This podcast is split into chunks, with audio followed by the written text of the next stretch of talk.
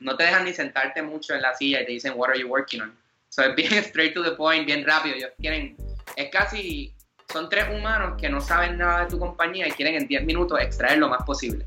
O a veces se siente un poquito, hay, hay muchos blogs que hablan de la presión de esa conversación, pero realmente son tres personas curiosas que saben mucho y que quieren entender.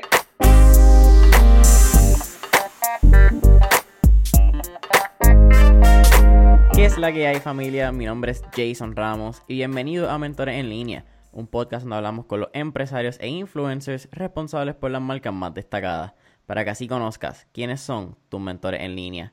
En el episodio de hoy tengo a Emanuel Oquendo, quien es el cofundador y CEO de BrainHigh.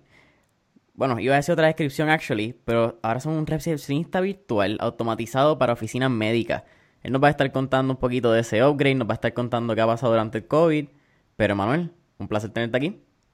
Jason, gracias por la invitación. Eh, sé que has tenido invitados súper eh, interesantes, gente súper buena, puertorriqueños, que, que, están echando para adelante y haciendo cosas bien brutales en Puerto Rico. Eso te agradezco que me, haya, que me hayas invitado para acá. gracias por aceptar la, invitación. Fue súper cool, tuvimos un par de, de reschedules y a mí me encanta siempre decirlo, porque es bien importante para la gente que lo escucha que sepa que, mano, estas conversaciones no es una vez, ¿entendés? Esto hay que seguir, esto es consistencia, esto es tratando. Y cuando son con gente como ustedes que siempre las, están innovando, es más cool todavía. Definitivo, definitivo, caballo. Gracias por la invitación. Mira, bro, cuéntame, vamos a hablar de esos inicios. Eh, vamos, vamos a hablar algo también. Tú eres un chamaco, y eso te lo dice otro chamaco, yo tengo 21, pero tú eres súper joven. Yo sí, yo tengo 26. Eh, mi, Israel, mi socio, también tenemos 26 eh, años. Vamos a esos inicios en Mayagüez. Todo Definitivo. todo empieza en el room, todo empieza en el recinto universitario de Mayagüez Eres natal de Vega Baja. Cuéntame tu inicio y empezamos el podcast. Definitivo, pues yo. Em, yo creo que todo comienza eh, cuando en varios internados que yo tuve como ingeniero, pues nosotros recibimos eh, muchas compañías en, el room que nos dan oportunidades de internado y yo pues eh, tuve un par de experiencias de esas em, donde me donde Cuento largo corto, me di cuenta que, que quizás una corporación grande no era la ruta que yo quería llevar para mi carrera em, y empecé a, y por mucho tiempo em, yo pensaba en, en, wow, todos mis amigos, toda la gente del colegio, se, se, se la vasta mayoría se, se, ve forzado a irse del país eh, por, por las situaciones que, ¿verdad? Por las oportunidades que están fuera y que no necesariamente están en Puerto Rico. Eh, y eso era algo que siempre estaba en mi mente, eh, algo que, me interesaba mucho y recuerdo en uno de los internados que estaba teniendo, que mm, estaba hablando con, con un amigo, eh, donde me estaba quejando mucho de la situación de Puerto Rico. No, mano, la gente se tiene que ir y esto está tan malo. Y él me dijo algo como, bueno, ¿y por qué no haces algo tú? Yo te veo bastante apasionado por este problema, ¿por qué no haces algo?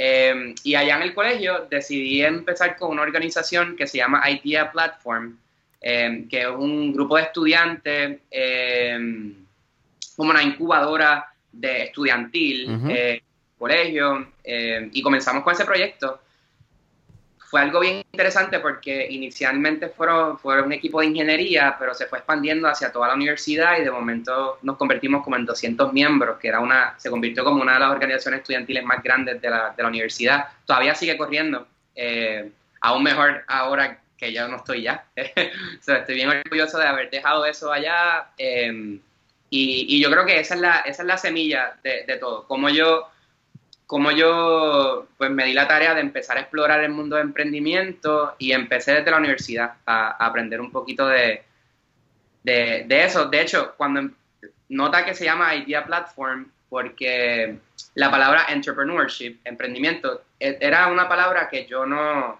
reconocía, era una palabra que yo no sabía que existía ni siquiera. Eh, y una, en una ocasión invitamos a Sebastián Vidal eh, de Parallel 18 al, a la universidad em, y, él me dice, mira, eso que, que, ustedes están haciendo, ese es emprendimiento, ese es entrepreneurship. Y ahí entonces nos damos cuenta de, de esa, de, que esa quizás es, la dirección, lo que yo estaba buscando para, para mi carrera, y carrera no tanto, sino mi vida, en, porque esto es un estilo de vida más que nada. Eso es bien cliché que lo digas, pero yo también siento igual. eso no, voy a, no voy a decir nada más porque es cierto. Cuando tú eres un empresario, mano, el estilo de vida de up and down, de entender que emocionalmente tú nunca vas a ser estable y, y, amarlo. And that's, that's, that's what it is. It is what it is, como dicen por ahí. Pero tú estás diciendo unos internados y, y tú lo dices bien relax. Pero tienes dos internados en MIT, caballo. Mm, mm. ¿Me entiendes? Cuéntame, y es bien cool porque haciendo un par de notas al calce, ¿verdad? En, en esa intro que, diste, funda Idea Platform y también está José Alejandro. Sí, José estuvo ahí en los inicios conmigo eh, y hay, un par de gente más que, que, que, han, que han pasado a hacer cosas bien interesantes eh, y José es uno de ellos con Damon Byte y todos los proyectos que ha hecho. Sí, han habido un par de cositas por ahí, ok, sí, por eso. Usted... by the way, José era mi housemate en la universidad. So, ustedes, eso está, yo no, yo no sabía ese detalle, pero está bien interesante porque ustedes tienen casi hasta un, mini reactor nuclear en, en, su, en su apartamento. Era un, un, reactor nuclear a base de, de, de, la mente, la capacidad de vida. Ustedes estaban creando ideas. Y se basa, ¿verdad? Un reactor nuclear pues acelera mientras más hay, mientras más fuerza, whatever.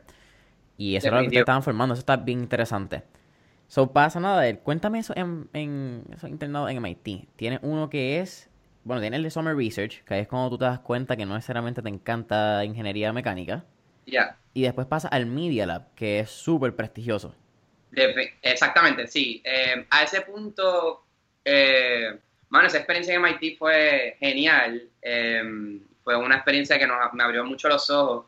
Eh, me di cuenta, habían, conocí muchos puertorriqueños en MIT, me di cuenta mucho de, las ventajas que uno tiene cuando hay más recursos económicos en la universidad versus el colegio. Pero también me di cuenta del potencial mundial que hay en el colegio, porque la gente, los boricuas que estaban allá estaban rockeando, o sea, estaban haciendo cosas súper brutales, estaban en el top de sus clases, en el top de las investigaciones. Eh, yo creo que además de lo técnico que aprendimos y aprendí mucho del procesamiento del lenguaje natural, que es una base importante de lo que hacemos en Brain High, em, realmente lo más importante es que me di cuenta del potencial que hay en el colegio y me abrió los ojos a, a, muchas cosas más que estaban pasando en el, en el Media Lab en particular, que es probablemente uno de los lugares más innovadores del mundo. Y, eh, aprendí un montón de, en, ese sentido. La mitad de las cosas que pasan con Bitcoin, yo creo que pasan en el Media Lab ahora mismo. Hay muchas cosas. De hecho, tengo entendido que cosas como Guitar Hero salieron de, del Media Lab y hay un montón de, hay un montón de proyectos que han salido de allí, eh, eh, de esos científicos que, que, están allí. Es un lugar bien interesante porque mezclan la ciencia con, con el arte y con simplemente con comercializar productos también. Es un, es un, y la interfase con los clientes o los usuarios, es un, es un lugar bien especial el Lab, que, que me abrió mucho los ojos a, a, qué es lo que uno necesita hacer para poder innovar de verdad. Toma. Eventualmente imagino que me estoy adelantando un poco, pero eventualmente vamos a analizarlo, vamos a conectar los puntos. Pero esa parte del Media Lab también es de lo que te ayuda a visualizar cuando ustedes entran a Y Combinator y cuando buscan irse más global, más allá del 100 por 35. Pero eso me lo cuenta ahorita, eso es todavía. Esto está en el 2015, cuando tú estás en, en MIT. Ah, sí. 2016, ustedes fundan Brain High, creo que es para diciembre, ¿verdad? Empezando 2017. Sí, el, el, el, bueno, en ese momento fundar Brain High significa, eh, nosotros estamos trabajando en ese momento como medio, por medio de Idea Platform, yo conozco a Aldo Briano, eh, Aldo, uno de los mejores emprendedores de Puerto Rico, en mi opinión, y un mentor personal para mí, también para Isra y para toda la compañía. Em, conocemos a Aldo a través de Idea Platform y, y Aldo decide, él tiene un startup em, en, Silicon Valley que se llama Gifty y él decide abrir una, una, un grupo de software en Puerto Rico, de estudiantes en Puerto Rico. Eh, y ahí Israel y yo em, comenzamos a trabajar con Aldo. trabajamos como seis meses con Aldo eh, y ya ahí hay un, tengo una conversación con Aldo de lo estoy pensando en esto de chatbots, me parece súper interesante. Em, dame, déjame trabajar un semestre más, por favor, pero te adelanto que creo que en algún momento del semestre me voy con mi propia compañía. y me tomo un día. o sea, en el segundo semestre le dije a Aldo, el primer día del trabajo le dije a Aldo, Es como que ya tengo que move on al next thing. Mic drop, peace out. No, chacho, no, yo creo que el mic drop más brutal fue la, actitud de Aldo. Em, porque Aldo, pues, me demostró que lo que él estaba tratando de hacer en ese momento era más importante que darnos un empleo, sino que él celebró eso. Él celebró que yo le dije, mira, voy a brincar el próximo proyecto, gracias por esta oportunidad, y se convierte en mi mentor a través de todo este proceso y un amigo bueno, ya llevamos cinco años trabajando juntos, Aldo y yo, eh, y hablamos recurrentemente de lo que está pasando en Brain High. So, esa fue la raíz y lo que, eh, lo que te iba a contar era que ahí es que yo trabajo de cerca con Israel. Y me doy cuenta que si yo era un programador extremadamente mediocre al lado de alguien como Israel, eh, y Em, nos volvimos buenos amigos, empezamos a hablar mucho de, temas de tecnología y experimentar con tecnología, etcétera. Y un día lo invito a la cafetería del, colegio eh, y le muestro un demo de un chatbot eh, que yo había hecho y le había dicho como, Isra, como que ayúdame, let's do this, como que yo creo que yo puedo conseguir a este cliente. Y ahí es como que empezamos a, ahí, ahí empezó todo. Isra inicialmente me dijo, mano, es que tengo todo esto eh, en mi plato ahora mismo, pero le tomó un par de semanas como que hice full también y, empezar a meterle. Y ahí como que todo empezó a coger más forma. Israel es tu socio, ¿verdad? Que para decirles algo claro, Israel Figueroa. Yep. Hubiese sido bien cool, a mí me hubiese encantado. Y esto lo vamos a volver a hacer ya cuando la pandemia se vaya, para tener los dos y tener esa conversación de socios. Siempre es bien interesante y es diferente el, la dinámica. Entonces, pero, ¿él, ¿qué estudia él en el colegio? Ingeniería él está estudiando ingeniería computadora. ¿Y tú, me, y tú terminaste, te graduaste de mecánica? Yo me gradué de mecánica, sí. Ok, tú dijiste, sabes que esto se acabó, ya estoy casi terminando, not going back. Exacto, mm, sí. Eh, cool. Yo, yo también hubiese hecho eso, en verdad, darle para atrás y, y, hacer un bachillerato nuevo después de cinco años. Está macabro. No, sí, el, el, en cuestión de ingeniería mecánica, sí, de hecho, algo bien interesante del colegio, eh, que, que Ahora, me, looking back, me parece bien interesante que eh, el, el, colegio tiene un profesor que se llama el profesor David Serrano, eh, que permite que los estudiantes hagan su capstone, que es el proyecto de diseño final, en un proyecto que ellos propongan, en vez de trabajar con una compañía. Y eso es un detalle que quizás no parece tan importante, pero a través de ese profesor yo empecé con Brainheim. Yo le dije, profe, yo quiero empezar Brainheim con, con este proyecto de diseño. Em, así que ese semestre en vez de yo estar trabajando en una clase final para graduarme, yo estaba trabajando en mi compañía. Eh, y eso es algo que, mm, pequeñas personas así en el colegio, aun cuando el, colegio quizás, ¿verdad? o, el Puerto Rico en general no conoce tanto emprendimiento, pequeñas semillas así son las que van alineando a uno para poder hacer lo que uno quiere. Eh, porque si no fuera por el profesor David Serrano, realmente el trabajo fuera estuviera seis meses trabajando para otra compañía cuando podría estar dedicándole tiempo a estar full on en, en Brain. Eso cuando yo me gradúo, yo tengo clientes ya que están pagando el sistema y ya yo tengo un path para, para lo que quiero hacer next. ¿Siempre fue de doctores desde un inicio? ¿Esa era la visión? No, para nada. ¿Cómo empezaron? Eh, sí, eh, nosotros comenzamos un proyecto, nosotros comenzamos con quien nos pagara. eh, nosotros, Siempre. esa, es la que hay. Sí, nosotros le hicimos reach out a muchas personas em, eh, y nosotros hacíamos demostraciones eh, pues, como personalizadas para cada cliente. Y el primer cliente que nos dio la oportunidad fue Adam Monzón. Eh, Adam el, en algún punto de ese semestre, donde yo estaba a punto de graduarme, estamos creando esta, creamos esta demostración para Ada, ella nos, nos recibe en, en, su museo, en el exploratorio en Plaza Las Américas, Em, y ese mismo día nos dio el cheque. Váyanse, háganlo. Y eso, pues, el próximo día creamos la compañía y por ahí arrancamos. Le hacen un chatbot, me imagino. Nosotros le hacemos un chatbot. Eh, esto es quizás seis meses antes del huracán María. Okay. Así que en ese momento ella me dice em, varias cosas. Ella me dice que ella espera un tiempo, una temporada activa de huracanes y ella sabe que que va a necesitar poder comunicarse efectivamente con sus seguidores. Eh, pero ese momento estaba mucho más enfocado en una tecnología que a través del Facebook tú puedes eh, simplemente eh, escribirle y hacerle preguntas como del tiempo, eh, cómo va a llover hoy, cómo está la, como un, reporte de alergias, y pues automáticamente el sistema, Adabot, como ya bautizó el sistema, te contestaba por el Messenger. Eh, y pues ese fue el primer proyecto. Y luego de ahí trabajamos con varios empresarios, con Don Frappé, por ejemplo, em, que trabajamos con, que están en Añasco, que ahora tiene un imperio allá, no sé si has podido ir a Don Frappé, Don Marcelo.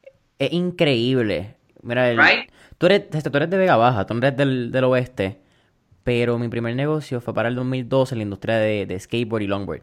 Son mucho lo que pasaba en longboard, pasaba en Quebradilla y pasaba en el West. Y yo me acuerdo haber desde chiquito pasado cuando tú llegabas a Rincón y era cada visita era un poquitito más. Y un poquitito más.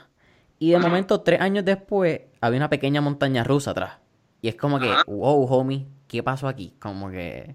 Realmente lo que hizo Edwin Tirado es, algo impresionante. Y desde ese día que yo me senté con él, algo que me di cuenta es que esos primeros empresarios que nos dieron la oportunidad eran personas que, eran, que, que se movían bien rápido o sea, Ada, Edwin Tirado, el doctor David Bernier, que fue eventualmente el primer doctor que no, doctor David Bernier, el doctor Emanuel Algarín, Algarín dentista en Cagua, eh, son, el, son personas que la primera conversación no, yo le estaba presentando una idea de un producto eh, y they bought it, bien rápido, no, no hubo seguimiento necesario, fue como que, ok, lo vi, let's do it. Y yo creo que eso está bien interesante, hay muchas cosas que hemos aprendido de eso a la hora de cómo comercializar un producto, porque muchas veces nosotros, yo tuve 100 nos para llegar a, estas primeras personas, pero estas personas a las que le dijimos, les tomó segundos decir sí. Eh, y tiene que ver mucho con la mentalidad del tipo de cliente que tú estás buscando inicialmente, innovadores, early adopters, que, que se muevan rápido contigo y que, y que conecten los puntos contigo de lo que tú estás tratando de creer. ¿Verdad? Desde el punto de vista de tecnología. Sí, hay, hay un factor bien grande que yo creo que es el belief, el, el creer en el producto. Muchas veces la persona quizás puede entenderlo, pero entenderlo y creer en la visión es diferente. Y eso es bien lindo y bien interesante, particular de las personas que mencionas. Tremendo punto, tremendo punto. Pasa Huracán María. Vamos a hablar de eso, porque Huracán María es un, un before y un after de Brain High. Del mundo. bueno, de Puerto Rico el COVID del mundo, pero María definitivamente de Puerto Rico, pues la cuando nosotros estábamos en el, eh, cuando, eh, cuando el huracán María llegó a la isla, nosotros estábamos pasando por medio de Parallel No sé si has tenido a Sebastián en, el podcast. Todavía, pero la mitad de mis entrevistados han estado en, en Definitivo, me lo imagino. Em, pues eh, estábamos pasando por Parallel en ese momento, lo cual fue una tremenda suerte que tuvimos, porque en, eh, cuando llega el huracán María, obviamente todo el mundo se queda sin luz, eh, sin agua, eh, así que en ese momento nosotros teníamos una decisión de o, tomamos un paso atrás o we double down en lo que estamos tratando de hacer, y en ese momento es cuando le damos a doble, nos, nos vamos a básicamente vivir en Parallel O sea, Israel y yo vivíamos en Parallel eh, yo siempre que hablo con Seba le digo este chiste porque todavía me, me recuerdo de ese momento. Hubo un día, so, ¿tú has ido a Parallel Ya, so... Oye, by the way, shout out al mejor saloncito, el Cobito, Andrés Lefranc, el primer intern de allí. Ese hay, hay que conocerlo, el que sabe, sabe. El que sabe, sabe, definitivamente. Pues imagínate ese lugar totalmente pues oscura, cerrado, eh, y pues, pero la buena, la buena noticia es que había internet. Nosotros básicamente nos mudamos a Paradise, estamos todos los días, y hay un día en particular que yo digo, diablo, yo sí estoy mudado aquí. Sebastián llega para hacer una gestión en el lugar y grita, ¿quién dejó esos tenis tirados ahí? Y yo como que salí así, como, perdóname, Seba, fui yo. Y, es como, y me regañó porque literalmente estaba viviendo allí. Yo estaba con toalla, yo me bañaba en Paralel porque hay una, hay una, hay una bañera allí. Así que estábamos todo el tiempo allí. Y eso, no, tan solo Seba y el equipo de Paralel Wanda, Lucas, Cristina, todo, todo el mundo. Belisa, que solamente estaba en el equipo, Mari, nos dieron la mano, bien brutal. Em, so, desde el componente de literalmente poder bañarnos y todo, porque estábamos bañándonos allí, uno, y segundo, eh, con ayudarnos a seguir echando para adelante el negocio, con conexiones, había internet allí. Antes de nosotros poder haber trabajado en Parallel 18, uno, eh, uno o dos días después de que llegó el huracán María, habían solamente, nos enteramos que solamente había internet en la área de Milla de Oro. Así que fuimos a un, allí a un banco eh, importante y no nos dejaron entrar porque el internet en ese momento era bien importante, así que trabajamos desde la acera. Me acuerdo que eso, eso fue uno de los primeros, ahí empezó Brainheim. Ya me imagino qué banco será. Ajá, eh. bueno. pero sí, pero básicamente desde ahí empezamos y nos, nos prestaron el internet, o no le pusieron password, así que ahí empezó Brainheim. También vamos a hablar claro. No, creo que ningún password que le hayan puesto hubiese sido muy difícil para ustedes dos descifrar. ¿Cómo que? Definitivamente la, la fue yo, yo creo que en ese momento el huracán María fue fundamental porque antes del huracán María nuestro enfoque en doctores no era muy fuerte. Era un, un, área más. Pero después de ahí, el personal administrativo de muchas oficinas médicas se tiene que ir del país o no pueden trabajar por X o Y razón. Y los doctores se están volviendo, tú sabes, se, se volvió bien roja la necesidad, bien fuerte la necesidad, el pain de contestar el teléfono, porque muchos de los doctores querían poder seguir operando, pero, su staff no estaba en la oficina, no, no, se había ido del país, se había como muchas muchos cambios y ahí Brainhead entonces empieza a duplicar nuestros ingresos todos los meses, básicamente, empezamos a crecer bien rápido en esos tiempos. Y tú me corriges en esta parte, ¿verdad? Porque tú eres el que conoce. Pero ahí también hay un factor bien interesante de las líneas de teléfono. Si las líneas de teléfono, la infraestructura, los cables, los postes no están arreglados, que para María pues sabemos que al día de hoy hay postes que todavía no están en función y líneas que no sirven, es bien difícil poder manejar ese, ese inflow de llamadas.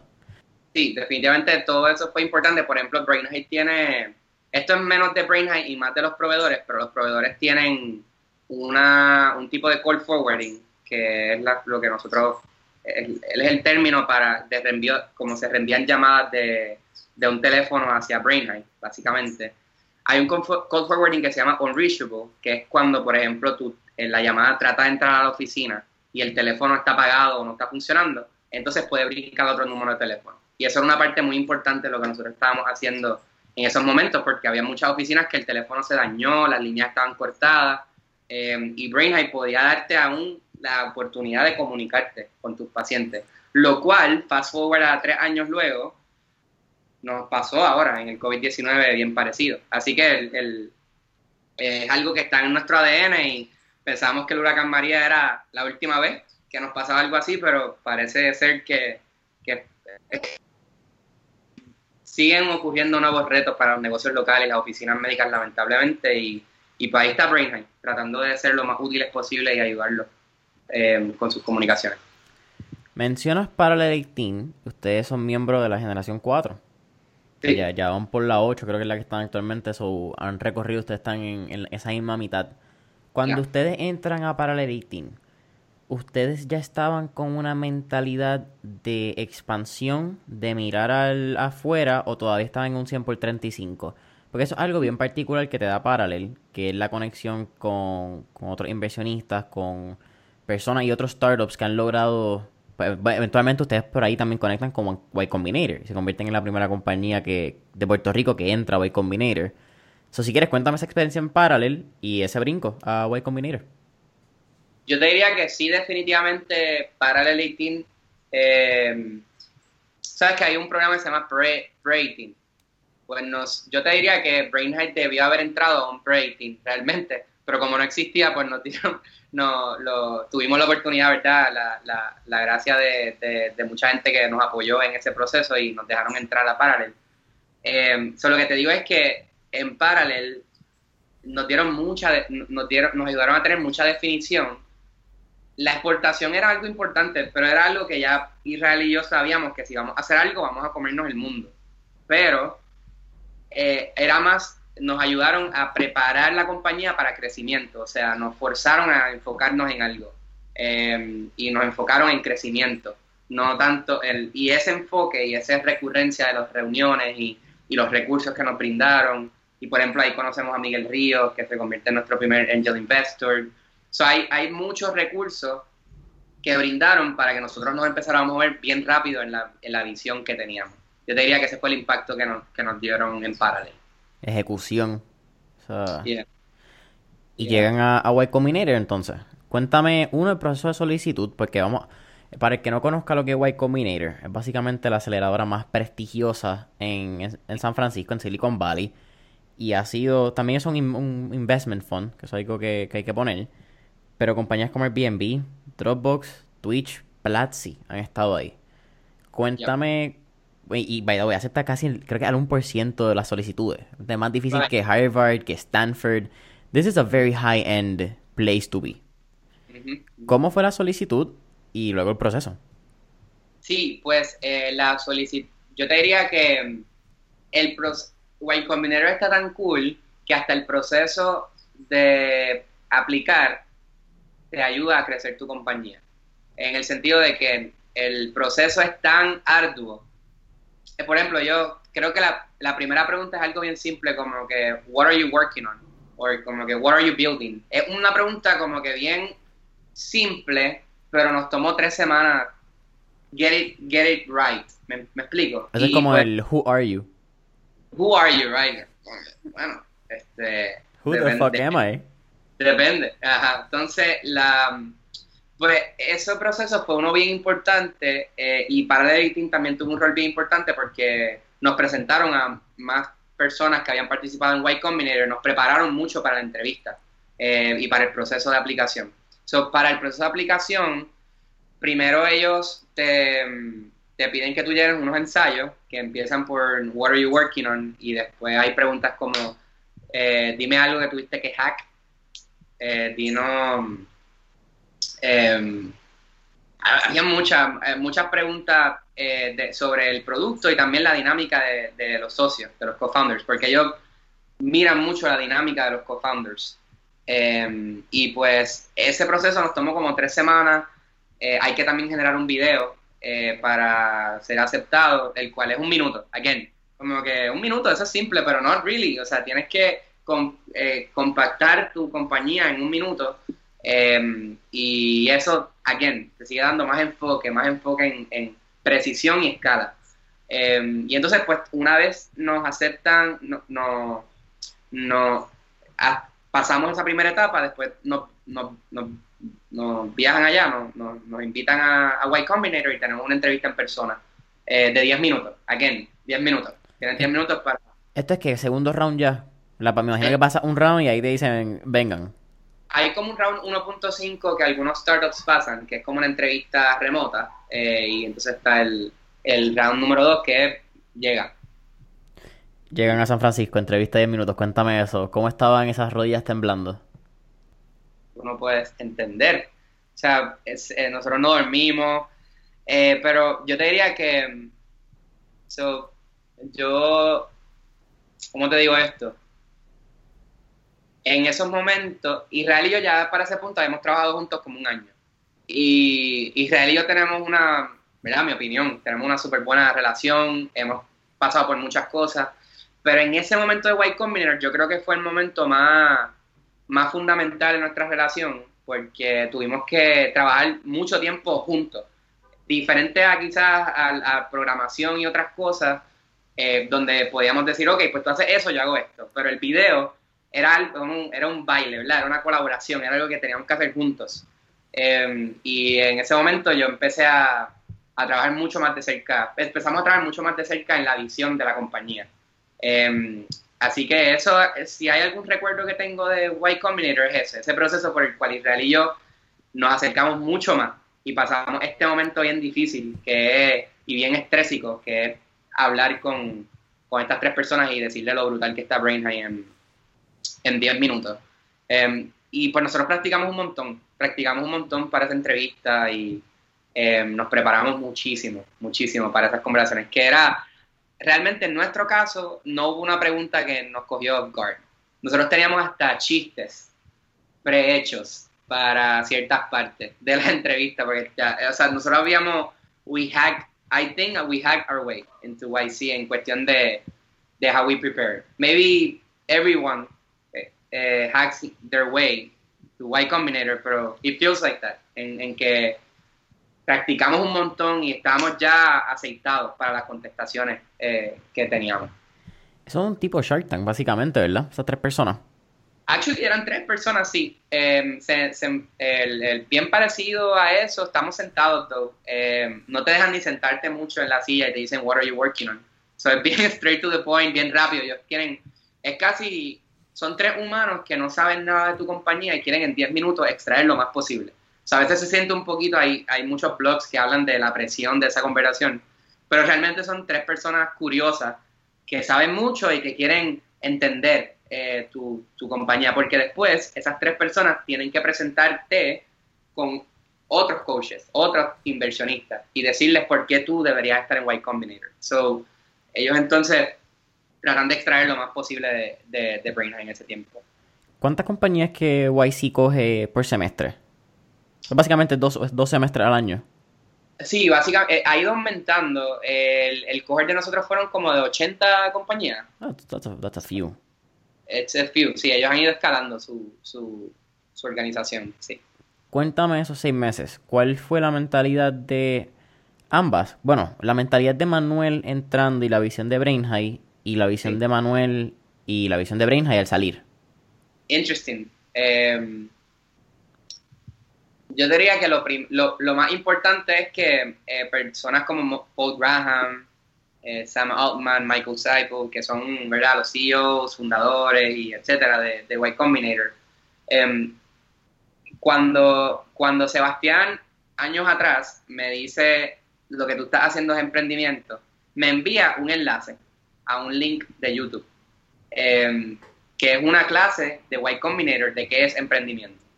So, en ese primer encuentro que yo tengo cuando llego a White Combinator, es como, casi como, no sé, ver a Michael Jordan, eh, no sé, como ver a, estas personas que te, enseñaron digitalmente sobre qué significa emprender y ahora los estás viendo en persona y le puedes hacer preguntas y puedes work with them. Eso, eso fue un primer impacto bien grande de, de, de que tuve en Brain la idea de que, oh, wow, o sea, es, un... No significa mucho entrar a la aceleradora porque lo que significa es ganar en el mercado, pero también significa que estás dando un paso en la dirección correcta, es un buen, una buena señal de, progreso. Es una validación que, realmente se convierte en necesaria cuando tú estás construyendo un negocio, que es bien, es bien triste a veces decirlo porque la gente dice, no, no deberías depender de lo que la gente afuera dice. Mano, pero there's a few bars and a few fellowships, igual que el Forbes 30 Under 30, igual que cierto eh, Fellowship, otro que podemos mencionar. There's certain bars and points que te hacen sentir como que sabes que esto validan lo que están haciendo, al fin y al cabo, lo mismo que dije al principio. Y te dan un montón de recursos que antes no tenían. Pues en el caso de nosotros nos tomó un par de semanas levantar nuestra primera, nuestra ronda de inversión como tal, eh, lo cual este startup boricua de First Time Founders no hubiera tomado meses levantarlo si no fuera a través de Y Combinator. Así que eh, Y Combinator crea ese FOMO eh, y esa atracción de, a los inversionistas que, que, yo creo que esa fue una de las partes más importantes. So, el, el Demo Day es un evento enorme, o sea, ahí participan 500 inversionistas que están ahí listos y que están votando por cuáles son los startups que quieren y compitiendo eventualmente porque tú te vayas con ellos, porque hay veces que, por ejemplo, en nuestro caso, nosotros recibimos como, como 100 invitaciones de reuniones minutos luego del Demo Day. Entonces, crea, una, crea un wave de gente que está interesado en hablar contigo y crea como un montón de, de velocidad en levantar una ronda. Y eso es bien importante porque en ese momento tú estás construyendo todavía tu compañía. So, speed es todo lo que tú quieres a la hora de levantar una ronda. Terminarlo en una o dos semanas para get back a lo que importa, que es crear la compañía. So, eso fue una parte bien importante. Y todavía, pues, nosotros hablamos mensualmente con Y Combinator, le presentamos qué estamos haciendo. Em, el, no, no, siempre tienen feedback súper, súper insightful. Em, y también la gente que uno conoce allí. Em, los colegas, los amigos que creamos, las relaciones que creamos, que todavía estamos en contacto de otros startups que le está yendo súper bien y que, y que estamos en el mismo barco y que tienen la misma visión global. Ese Demo Day, en Silicon Valley.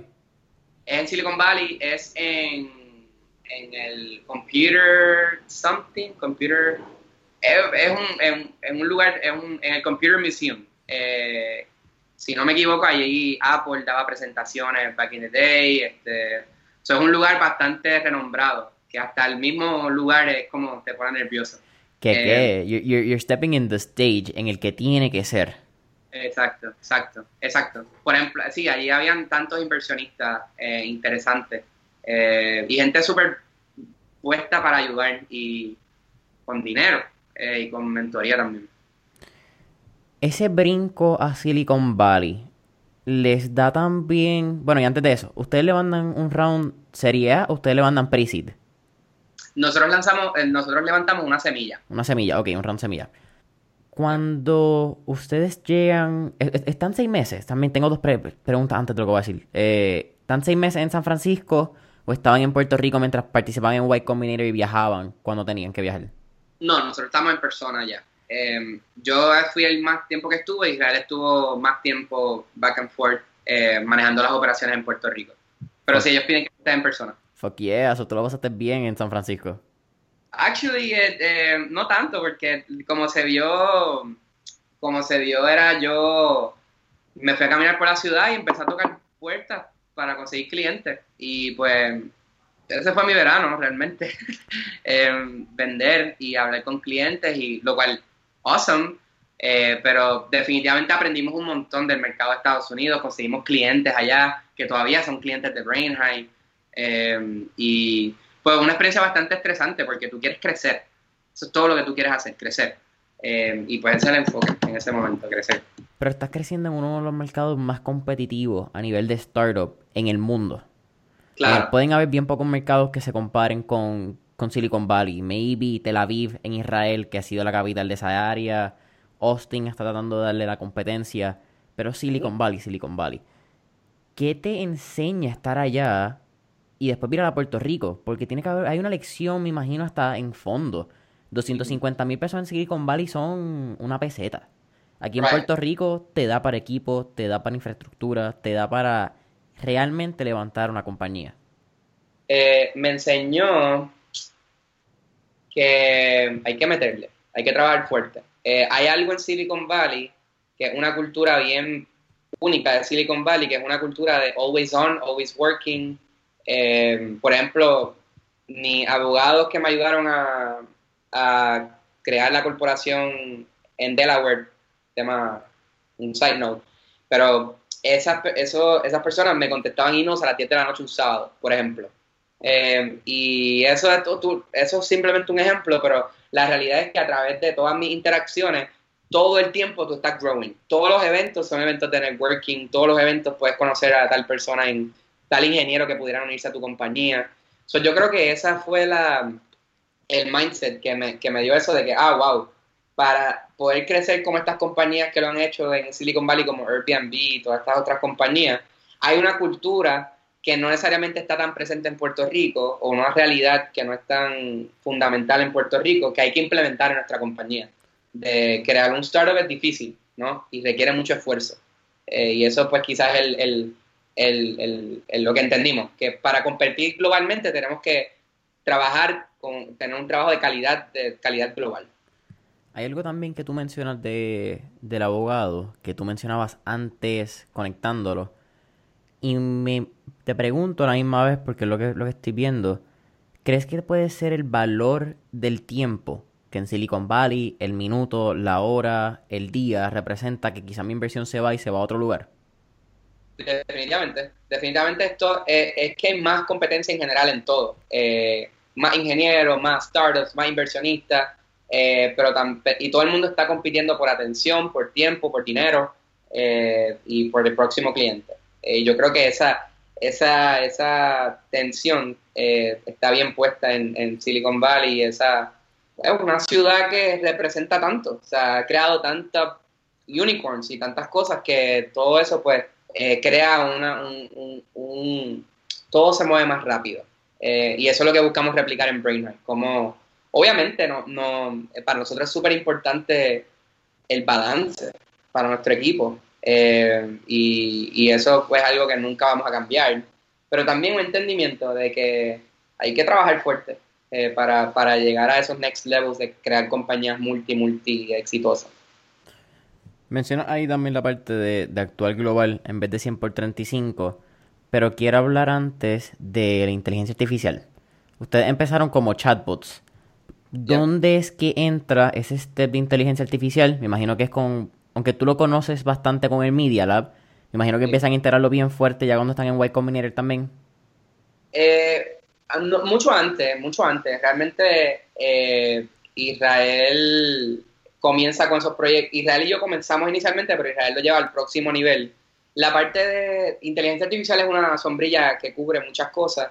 La, el área que nosotros nos enfocamos muchísimo es en el procesamiento del lenguaje natural, que es la capacidad de un sistema de interpretar como un humano está hablando y convertirlo en comandos que una computadora pueda actuar sobre ellos. Básicamente eso es eh, Natural Language Processing. Y eso es lo que nos enfocamos todos los días. Eh, eh, eso es una parte muy importante, aunque nos hemos dado cuenta que la solución de BrainHack ya va más allá que de la inteligencia artificial. Es una herramienta que le da superpoderes al equipo administrativo y que le ayuda a hacer otras cosas, además de la automatización del rescate de llamadas perdidas y eso. Cuéntame ese proceso, cuéntame lo que ha sido Estábamos hablando, no me acuerdo si fue antes en el, en el pre-podcast session, que estábamos hablando de cómo han evolucionado, ¿verdad? Cómo han sacado inlines dentro de lo que originalmente era solamente para médicos, eventualmente para dentistas. Estás diciendo de, no voy a hacer el spoiler para que tú lo cuentes, pero eso, y conectamos también con lo que ha sido esta parte de los nuevos retos del COVID-19 y cómo han crecido, porque ustedes, ustedes estaban ready, como tú mencionabas antes. Mm, sí, definitivamente. Eh nuestra, nuestra misión, una vez ocurre el huracán María, era ayudar a oficinas médicas a brindarle la mejor calidad de servicio a sus pacientes y a crecer su práctica. Ese, era, ese ha sido el enfoque por los últimos dos años. En los últimos dos meses, sin embargo, nos hemos dado cuenta que ese ADN del producto que nosotros hemos establecido, cuando digo ADN me refiero a cómo damos trainings, el producto que hemos creado, cómo hablamos de Brain todas esas mecánicas del día a día de nuestro equipo, que todas las actividades que estamos haciendo en el día a día, nos han preparado para ser útiles para otros tipos de negocios. Y eso fue una, algo que quizás no estaba tan orquestado, pero es algo que el mismo mercado nos ha ido diciendo, nos ha ido eh, resaltando. Así que la misión pasa a ser ayudar a oficinas médicas a brindar esa experiencia genial a los pacientes y a crecer su práctica, a brindarle superpoderes a negocios locales eh, por medio de una plataforma que los ayuda a comunicarse con sus clientes y a crecer sus clientes. hay dos cambios fundamentales en nuestra misión. Eh, primero, no nos estamos enfocando nada más en oficinas médicas. Eh, y segundo, nos hemos dado cuenta que la automatización de la inteligencia artificial es importante, pero no es lo único que podemos hacer por, nuestros clientes. Eh, podemos crear muchas herramientas que hacen más rápido el día a día del staff. Y por eso pensamos en superpoderes en vez de automatización, porque no tan solo hacemos cosas por ti, el sistema hace cosas por ti, sino que te permite hacer cosas más rápidamente.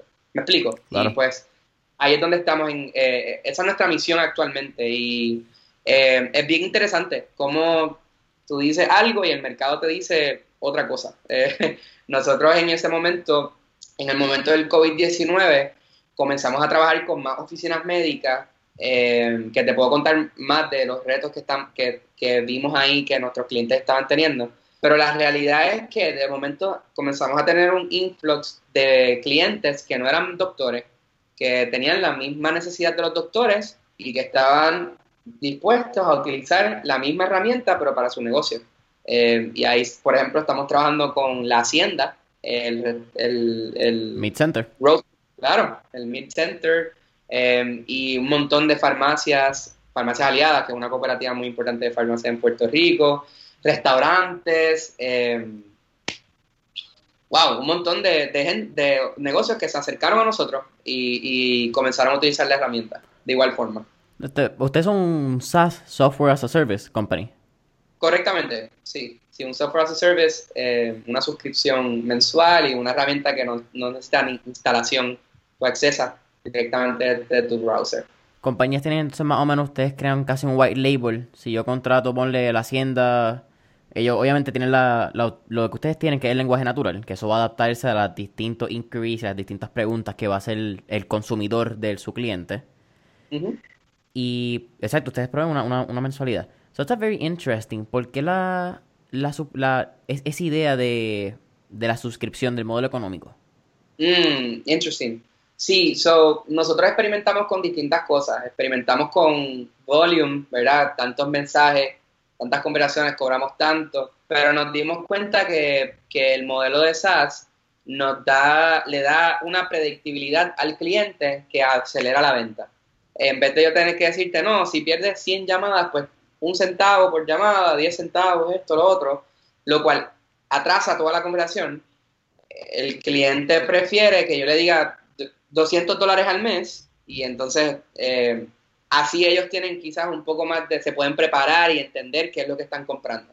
Pero quizás le da miedo la idea de un volume pricing o, u otras cosas eh, del pricing. So el SaaS te da esa predictibilidad eh, que es bien fácil para el cliente decir, ok, yo me puedo preparar para sacar un budget de tanto dinero mensual para ti. y pues por eso es que terminamos concluyendo en la mensualidad. También funciona muy bien para el negocio, ¿no? Porque esa, esa misma habilidad de predecir eh, nos la da a nosotros también. Eh, so, yeah. Sí, compañía, tío, ojalá haya alguien de alguna compañía de email marketing escuchando esa parte de volumen. Cada vez que, dicen tantos emails, sube 50 pesos. Ey, dame un precio total y jáltate de emails. No, me importa, en verdad. Exacto, eh, exacto. Eso es lo que nos, nuestros clientes nos dicen. sí, eso está. Pero es bien interesante porque algo que, que demuestra la parte de los dos, de son ingenieros, a mí siempre me ha dado curiosidad. Y si yo hubiese sabido que había ingeniería industrial en Mayagüez antes lo que era ingeniería industrial, yo probablemente hubiese estudiado ingeniería industrial si hubiese sabido cuando estaba en escuela superior. Como es, es, algo que, que, yo he pensado bastante cuando me enteré que era ingeniería industrial. Pero ustedes se enfocan mucho en facilitar de paso A a paso B. De step 1 a step 2 pueden haber quizás 5, 1.1, 1.2, 1.3. Ustedes mm. simplifican ¿Qué es lo de ingeniero? ¿Me entiendes? Tú tratas de buscar qué tuerca puede ajustar quizás medio centímetro más para que la máquina sea más efectiva. Eso es tremenda forma de ponerlo. Eh, y algo que nos hemos dado cuenta, el sistema de salud en Puerto Rico, regresando a nuestro core, que sigue siendo salud, es un sistema frágil eh, y es un sistema que está sufriendo los, pues, los retos económicos que hay en el país, particularmente con la fuga de talento médico, que es tan grande. O sea, eh, la última estadística que vi es que eh, en los últimos tres años, desde el 2019, se habían ido el 50% de los médicos de Puerto Rico. Es, una, es, un, es un número extremadamente grande. Preocupante. Y, preocupante. Y la pregunta que Brainhead trata de contestar es, si se ha ido el 50% de la fuerza laboral o de, los médicos en Puerto Rico, ¿cómo podemos hacer 50% más efectivo y eficiente las oficinas que se quedan? Eh, y hay un mar de cosas que podemos hacer por nuestros clientes eh, con los superpoderes que le queremos brindar, entre ellos pues las llamadas perdidas, confirmaciones de citas eh, y entre otras cosas que hacemos por los clientes. No, that's wonderful. Y, mano, es bien cool. Yo creo que, que ingeniería debe dar por lo menos un, de haber un curso de ingeniería básica de la mentalidad, quizás la la metodología detrás de, de ingeniería básica, un curso de empresarismo porque a veces los empresarios nos tratamos de enfocar mucho en, el proceso, pero se nos olvida simplificar ese proceso. Y simplificarlo son cosas tan básicas como que no se ven, porque también hay un estudio del comportamiento del ser humano, que fue lo que ustedes tuvieron con la suscripción. Porque la gente dice, ok, dale, déjame venderlo, quizás yo hago más dinero si hago por volumen. Fine, you, make more money, homie, that's, that's okay. Pero el cliente se tarda más al momento de decidir una compra y la persona tiende a consumir por impulso. Eso es algo que la gente cuando busca y encuentra, compra. E-, ese momento es mucho más fácil si tú le das todo lo que el cliente necesita. Esa parte de venta, ¿de dónde tú la aprendes? Porque también tuviste un door to door, que eso es un physical sale, que eso es mucho, bueno, eso es más no de lo normal. Ajá. Pero naturalmente también eres el CEO. para mí es bien raro ver un ingeniero que sea la cara y que venda. Eso, eso, eso es full, casi escuela de administración de empresas. Right, sí. Em, ¿Qué te digo? Pues eh, realmente es simplemente transferir la pasión que tenemos por este producto. Eh, y a este punto pues, lo, lo, podemos ver como ventas, pero realmente, bueno, sí es venta, es venta, es lo que hay. Pero eh, me apasiona lo que estamos haciendo, me apasiona la misión de nuestra compañía y cuando estoy hablando con clientes le digo lo que tenemos hoy y la misión, el big picture de lo que estamos tratando de hacer como compañía. y al final del día estamos hablando de empresario empresario. Eh, un, doctor es un empresario, eh, el dueño de una farmacia obviamente es un empresario, eh, y se trata simplemente de comunicar lo entusiasmado que yo estoy con el producto para que el doctor lo pueda ver igual. Y pues, y pues ese es el enfoque. sí te digo que no, nunca, ¿cómo te digo? Eso no era lo que yo creía que yo iba a estar haciendo en, cuando empecé a estudiar ingeniería, definitivamente. Pero, mm, pero realmente me apasiona, me apasiona Brain High. No sé si yo pudiera vender otro producto que no fuera algo que, que, estamos creando con mucho cariño y que yo creo mucho. Eh, porque al fin y al cabo se trata de eso, de comunicar lo cool que estamos, las cosas brutales que estamos cocinando, como hablamos a veces en el equipo de programación. Y mira, la realidad es que hemos creado, el en mi opinión, el producto más superior en Puerto Rico y potencialmente está allá arriba con, los productos que oficinas médicas utilizan en el mundo. Eh, y yo solo lo digo eh, y, le brindo esa oportunidad a los clientes de que, de que puedan ver, eh, que puedan hacer su vida más fácil, porque eso es lo que al fin y al cabo hacemos. Sí, es bien cool porque esto no sale en video, pero tú sonríes cuando tú das la explicación y tú sonríes cuando tú hablas de la pasión y la venta. And that's something really, really interesting. Como que eso es súper cool verlo. No todo el mundo lo tiene. Muchas veces eso se pierde mientras el camino se pone más difícil. Que eso es lo que realmente tengo que decir que, que admiro. So, so that's props to you on that. Algo que te gracias por eso. Algo que te quería decir era que algo que me encanta de lo que estamos haciendo es que en el sector médico, primordialmente, tú tienes el doctor que quiere darle la experiencia más brutal a sus pacientes, ¿verdad? La mayoría de sus doctores, la, la vasta, vasta mayoría quieren eso. Eh, que, que tienes al doctor en un lado, tienes al paciente en otro lado que quiere que se le resuelva ahora mismo. So, el doctor, como jefe de la oficina, quiere que se les resuelvan a los pacientes ahora mismo, los pacientes quieren lo mismo eh, y continúan con. Y, y toda esa presión recae sobre el personal administrativo de, de, la oficina. Y el personal administrativo, clase media, como yo, como mi mamá, como mi papá, como la mamá de Israel, eh, es, la misma gente. estamos creando un producto que se le vende al doctor, que beneficia la idea del paciente, pero yo le estoy creando un producto para mi gente, para, mi, para la clase media donde yo salí. Para todo. claro, que está todo el, que está todo el día 9 a 5 trabajando, quizás por un salario bueno, pero no, no, no es que me voy a hacer millonario con el salario que estoy haciendo como secretario en una oficina médica y que estoy aguantando la presión de un sistema de salud que está cayéndose y yo soy la persona que estoy cogiendo todo ese volumen de llamadas y bregando con los pacientes y esa gente es la que nosotros todos los días le queremos dar superpoderes y que se sientan mejor y que a las 5 puedan ponchar e irse para su casa tranquilo, sabiendo que tuvieron un día productivo. Y eso es lo que nos mueve. Eso realmente es lo que nos mueve en el día a día, más que cualquier otra cosa. Vende una satisfacción. Vende that's, está bien interesante.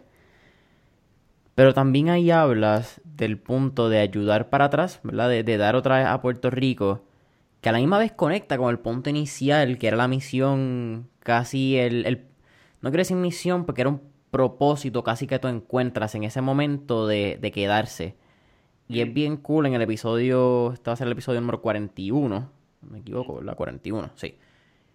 40 fue con Cristian González de Ubenware, desarrollo de ah. software, donde hablamos de esto mismo. Hablamos que hay una fuga cuando él estaba, él es también egresado del Room, so seguimos aquí con el 802 bien fuerte. Y cuando él habla de, de su año en el Rumpack, en el cambio de, de siglo del 99, 2000, 2001, habían bien pocas compañías de Puerto Rico. Él menciona que eventualmente pues, llega Ubenware, llega Rock Solid, llegan unas cuantas más que, que empiezan a crear esa presencia. Mm. Pero es bien cool como la misma juventud, ¿verdad? Que, a veces todo el mundo dice la fuga de los millennials, que es la, de los primeros que se van y los primeros que arrancan. Pero tú eres un egresado de Mayagüez que se comprometió con Puerto Rico y se comprometió con volver a darle al país que te vio crecer. That's it. Eso es todo lo que estamos haciendo. Y no, no, no, es, no soy yo nada más, no es Israel nada más. Eh, toda, la, toda la gente que está en Brain High, todas las personas que están en Brain High, que, están que estuvieron en distintos lugares, en el colegio, eh, tenemos a alguien que, trabajó en, que estudió en MIT, un boricua, que estudió en MIT, regresó para Puerto Rico para, para trabajar en Brain High. Eh, gente estudia en la UPI, en la Poli, en la Intern, etcétera. Tenemos todo tipo de personas en, en la compañía o personas que estudiaron en distintas universidades, pero todo el mundo tiene ese bigger mission. Sabemos que estamos aquí para ayudar a nuestros clientes, pero para crear algo enorme desde Brain desde Puerto Rico, para que más gente se pueda quedar y hacer trabajo de impacto tener, tener una buena compensación, tener un, un, proyecto, trabajar un proyecto mundial.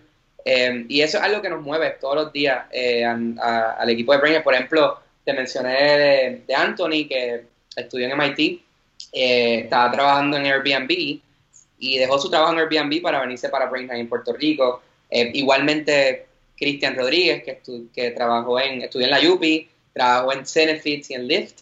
Eh, en San Francisco y dejó su trabajo allá y cogió sus maletas y se vino para Puerto Rico para trabajar en Brain High. Y así hay varias personas de, de Brain High que, que estaban en Estados Unidos y regresaron, o que estaban contemplando irse y se quedaron. Eh, y al fin y al cabo esa es la historia, ¿no? Eso es lo, ese es el motor del día a día. Ese es el propósito detrás, detrás de las cortinas, como a veces decimos por acá. Así mismo, así mismo, bueno. Emanuel, ¿qué te tiene emocionado ahora mismo? ¿Qué es lo próximo que te tiene emocionado con Brain? Eh, me tiene emocionado. Ahora mismo acabamos de añadir nuevos integrantes al equipo de venta. Eh, eso es algo bastante específico, pero me tiene muy emocionado la idea de, traer gente nueva, con ansias. Eh, y estoy seguro que en estos próximos 12 meses va a haber mucho crecimiento en el equipo como tal. Va a haber, va a haber un equipo más grande. pero más importante aún, me tiene bien emocionado esto de la expansión a otros negocios locales. Porque no fue algo muy orquestado, para ser honesto. Un startup es crucial el enfoque y el ver cómo otros tipos de clientes, como farmacias, están igualmente o más apasionados por, un por este producto, fue algo que, me encanta, algo que, todos los días ahora hay un reto nuevo, ¿no? Porque son distintos negocios, es un lenguaje diferente.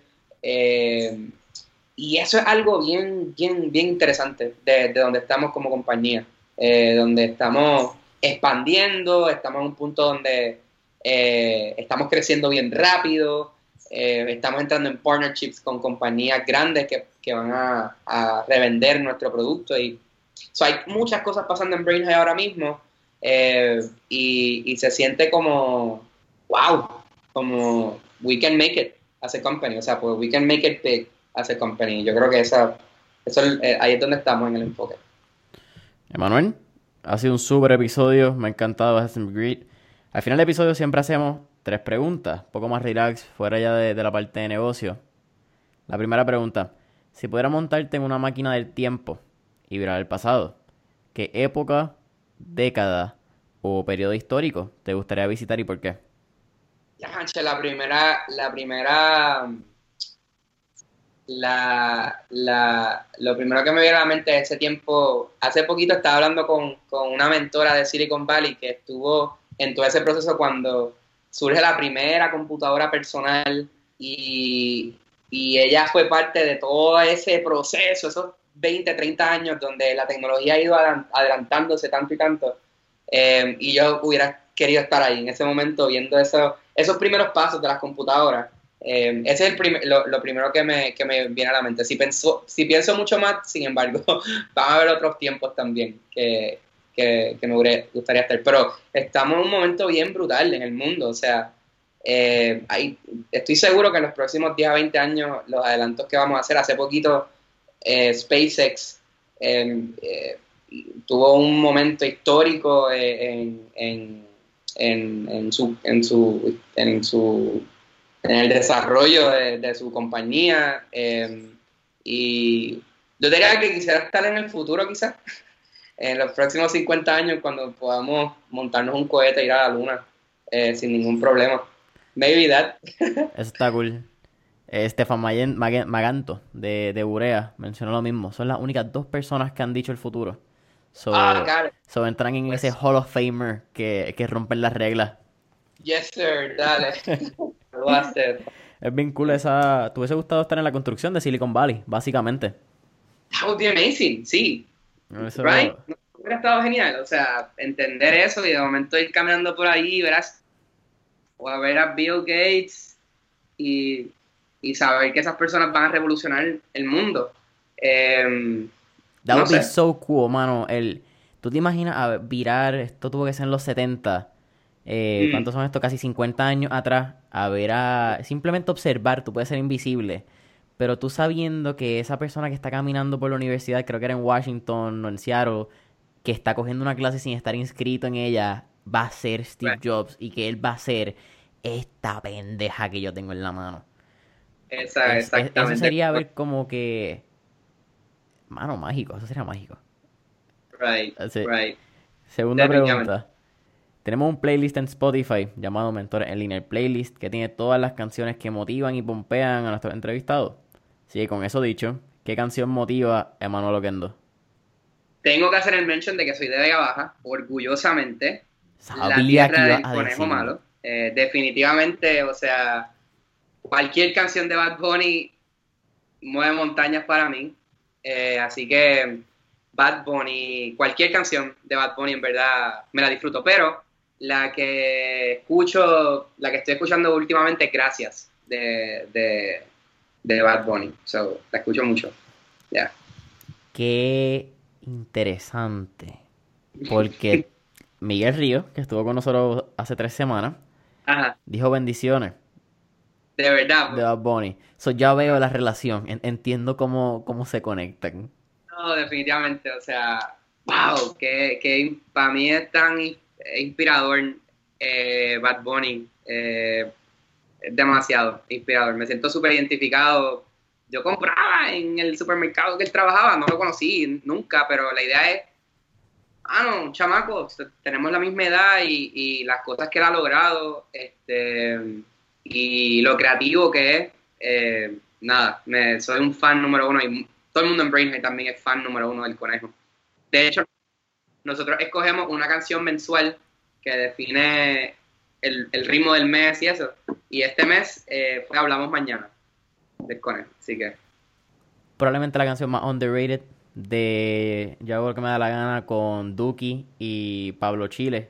¿Pablo Chile? sí. definitivamente. A mí me gusta esa canción porque trae un... A mí me gusta mucho Machine Gun Kelly, de Estados Unidos.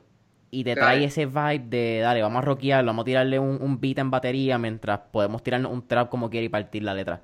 Eh, es medio raro, Puerto Rico no gusta. Eh, algo que está bien cool de esa canción es que cuando termina, empieza con el introduction de Gracias. Y algo, el, el, que muchas cosas cool hizo el conejo en ese disco. soy full fan. Estuvo bueno. Emanuel, tercera y última pregunta. Cuando creamos el podcast, lo creamos con, la misma mentalidad y, yo creo que la comparto bastante contigo, porque aunque tenemos cinco años de diferencia, pues cinco años de verdad no son tantos, en, y más en esto de, empresarismo. Lo creamos con la mentalidad de que cuando tú estás en universidad y cuando tú sales de universidad, son unos periodos bastante particulares porque tú no sabes qué tú quieres. Todo el mundo sabe lo que es mejor para ti. Quizás a ti te gusta algo, pero no sabes cómo llevarlo a, a que traduzcan dinero. Porque eso es... Mm. Hay que, tú tienes que encontrar esto de empresarismo y hacer chavo en lo que te gusta. Es como en, hay un círculo de la fama de dinero en Japón, de una metodología que es como que pasión, economía y esfuerzo, whatever, I don't even know. Cuando te lo voy a enviar por texto cuando lo encuentre. ¿Cuál, con eso dicho, ¿verdad? Con, con esta historia, este paréntesis. ¿Cuál sería la recomendación que Manuel Loquendo le daría a esta generación que está entre los 18 y 24 años, que es los mayores de la generación Z, uno ese caveat, que están quizás buscando qué hacer, que no saben qué hacer en la vida, o que simplemente quieren empezar un negocio? Huh. Feels like a, yesterday question. No, ya, so, la, yo creo que definitivamente tener la capacidad de construir cosas, lo que sea, es bien valiosa. Y es algo que, que yo que les recomendaría a cualquier persona. que tienes que saber construir algo. Lo que sea, enfócate en, en construir algo que te apasiona. En mi caso, me apasionaba programar que es un método de construir, pero cuando digo construir, mano, arte, lo que sea, o sea, simplemente ten la destreza de, hacer algo que te apasione. No te dejes llevar tanto por el título, este, lo que sea, la pasión. Para mí eso es una parte importante y la otra es vende. Vende, lo que sea. Habla con la gente, o sea, presenta lo que estás haciendo. Yo creo que la diferencia entre Israel y yo y otra gente que quizás no hizo lo que nosotros hacemos, es que nosotros tocamos 100 puertas para presentar lo que estábamos haciendo. Y ahora estamos aquí con nuestra compañía eh, y tratando de crecerla aún más. Em, así que yo creo que el hacer algo que te apasiona, pero no, pero no creo que se puede quedar ahí. Creo que tienes que tener la, el hustle de lo que tú estás haciendo. Reaching out a gente que tú no conoces, Miguel Ríos, a una persona tan reconocida en Puerto Rico, le enviamos un email, un call call, que se chave. Ese, esa idea de, movernos para el frente y, de, eh, mientras más tiempo tú estás fuera del comfort zone, más, eh, eh, más progreso tienes. Yo creo que ese es el sentido. La métrica es, si tú hoy estuviste en tu comfort zone por mucho tiempo, busca something else, busca something else, porque esa, y para mí, dije vender porque para mí vender era estar fuera del comfort zone, estar hablando con gente que yo no conozco, presentándole a mi bebé mi producto, cogiendo muchos rejections, pero de vez en cuando me daba un chequecito. Y ahí entonces empezamos a crecer la compañía. Y the cycle went over and over again. Definitivamente. Emanuel, para mí ha sido un placer. ¿Dónde podemos conseguir la Brainhigh en las redes sociales, eh, website, red, whatever? Ya, yeah, eh, brainhigh.com, eh, brainhigh.com y nuestro número, si hay alguien interesado, 787-520-7864 cualquier negocio que esté teniendo problemas de llamadas perdidas es un negocio que debería estar hablando con Brain. Familia, saben que pueden conseguir mentores en línea en Facebook e Instagram como mentores en línea. Recuerden cinco estrellitas si les gustó este episodio, compartan en las redes sociales cinco estrellitas y dejen un comentario, dejen ese review en Apple Podcast, subscribe, follow, que es lo que hacen en Spotify y nos vemos la próxima.